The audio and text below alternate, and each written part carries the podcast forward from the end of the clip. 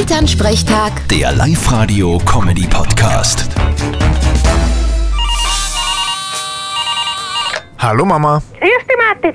Psst, ganz leise sein. Aha, drum rufst mich an, weil wir leise sein müssen. Was tust denn leicht? Wir sind im Wald und dann Kuckuck schauen. Bitte was? Ja, man soll ja schauen, wo der erste Kuckuck singt und das soll man dann melden. Und, habt's ihn schon gehört? Nein, der Wein noch nicht.